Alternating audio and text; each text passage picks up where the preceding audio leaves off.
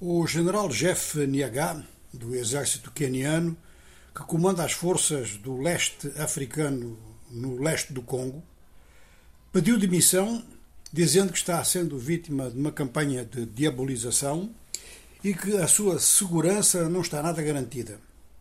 A campanha de diabolização a que o general Niaga se refere provavelmente é o conjunto de acusações que saem de Kinshasa dizendo que ele é muito negligente em relação ao M23.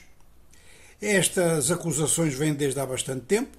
Do modo geral, considera-se, para outras pessoas, não exatamente das fontes oficiais congolesas, outras pessoas consideram que não há negligência das forças do leste africano em relação ao M23, o que há é negligência dessas mesmas forças do leste africano em relação a qualquer assunto. Ou seja, que essas forças não estão nada operativas. E a sua presença no leste do Congo não aquece nem arrefece. Esse é o primeiro problema. Agora, o segundo problema é quando um general diz que a sua segurança não está garantida. Das duas, uma ou ele não está preparado para viver situações perigosas, ou então eh, ele tem a noção de que as suas forças são tão frágeis de que ele pode ser alvo e qualquer um dessas forças podem, ser, podem vir a ser alvos. Talvez uma coisa explica outra, quer dizer, estes dois pontos, a, a inoperância dessa força do leste africano e a demissão do general. Portanto, o general provavelmente eh, não está satisfeito com a campanha que Kinshasa move contra ele. Isso é um facto. Isto dificulta-lhe muito o seu relacionamento com as Forças Armadas do Congo. Mas, ao mesmo tempo, ele pode estar a aproveitar este facto para fazer uma espécie de crítica interna à comunidade dos Estados da África de Leste que não lhe estariam a dar os meios eh, suficientes ou necessários para ter então uma intervenção e cumprir o seu mandato.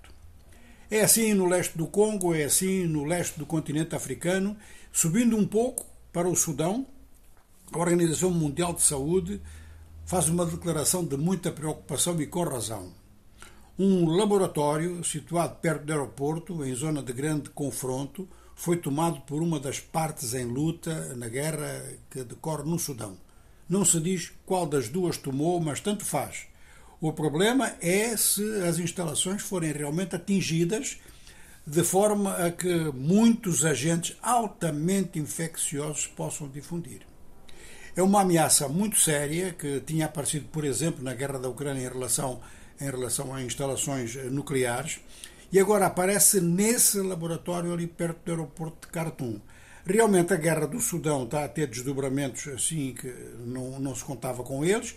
O primeiro desses desdobramentos é realmente o facto de que a União Africana e o IGAD, a entidade intergovernamental para o desenvolvimento da África do Leste, não conseguem realmente chegar aos beligerantes. Quem consegue chegar é a Embaixada dos Estados Unidos ou enviados dos Estados Unidos. Não se sabe como, mas conseguem. Foi assim que o cessar-fogo eh, foi estabelecido. Este cessar-fogo eh, eh, foi prorrogado. Também muita gente não contava com isso. Mas os cessar-fogo no, no Sudão são muito limitados, podem ser violados a qualquer momento.